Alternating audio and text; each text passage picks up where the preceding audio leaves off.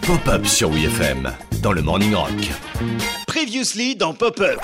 Le T-1000 dans le film est interprété par Robert Patrick. Mais en fait, James Cameron, il l'avait écrit pour quelqu'un d'autre. Et ce quelqu'un, vous allez penser que je le fais exprès, mais c'est bel et bien le plus grand héros de Pop-Up. Billy Idol Donc en 1990, les rêves de gloire cinématographique de Billy Idol sont détruits par cet accident de moto. Un accident qui survient dans une collision avec une bagnole alors que la rockstar avait grillé un stop en sortant de soirée. On trinque avec des amis, on bavarde et puis un bonjour la paf Suite à cette connerie, Billy ne loupe pas seulement son rôle dans Terminator 2, il lui est également impossible de tenir le rôle qu'il a obtenu dans le film The Doors de Oliver Stone. C'est ballot Billy Billy ballot sur sa moto, grilla le stop comme un salaud.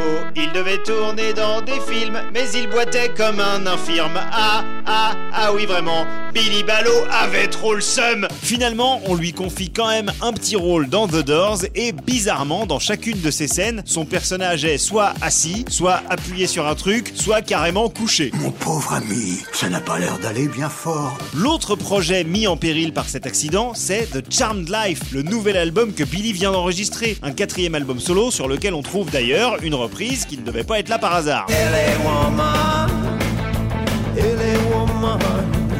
Entre Terminator 2, The Doors et cet album avec la reprise de LA Woman, tout était en place pour que 1990, ça soit son année. C'est quand même pas de bol. Mais bref, rééducation ou pas, faut quand même tourner un clip pour Cradle of Love, le premier single de l'album. En 1990, MTV est à son pic de popularité, tu peux pas te permettre de pas faire de clip. C'est obligatoire, c'est obligatoire Pour pallier au problème de mobilité de Billy, c'est David Fincher, le futur réalisateur de Fight Club et Seven, qui écrit un scénario dans lequel il apparaît en mouvement dans les tableaux d'un appartement. Ça permet à Fincher de ne le filmer qu'à partir de la taille et de faire croire qu'il danse.